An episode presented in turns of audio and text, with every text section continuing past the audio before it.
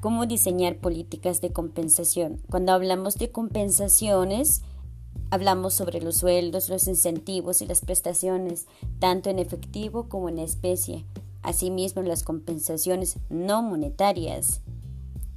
Si el personal tiene una gran satisfacción en la, en la ejecución de su trabajo y las condiciones en que éste se desarrolla, estas son las compensaciones no monetarias.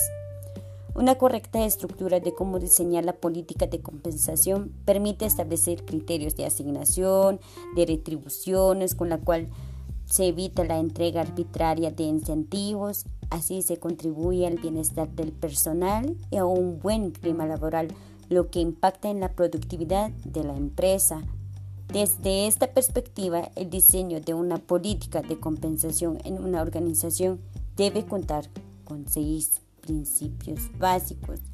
Considerar la cultura organizacional, tener justificación económica, debe hacer un gran vínculo entre el desempeño y la compensación, debe ser fácil de entender y calcular, descartar la discrecionalidad, construir un paquete o programa de compensación total.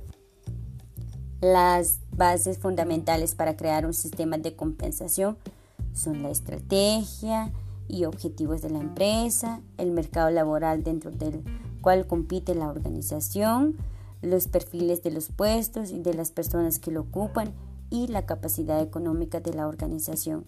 Es importante que el sistema de la compensación esté alineado con la estrategia y los objetivos de la organización, ya sea con el desarrollo de, de programa de remuneración variable o con incentivos económicos y planes de retención de talento. El conocimiento del mercado laboral permite tener claridad del talento por el que compite la organización. Se puede trazar una estrategia salarial de ingreso, ubicarnos en el promedio del mercado asumir el liderazgo en una compensación total en todos los puestos, etc. Sea cual fuera, cual fuere la estrategia delimitada, esta, esta atraerá o alejará talento de modo que se debe ser cuidadoso en este aspecto. Una información clave que no se debe dejar de tener la referencia a los niveles de compensación existe en el mercado. Los estudios existentes al respecto señalan con precisión las tendencias en los sueldos de ingreso, promedio y máximo de compensación total.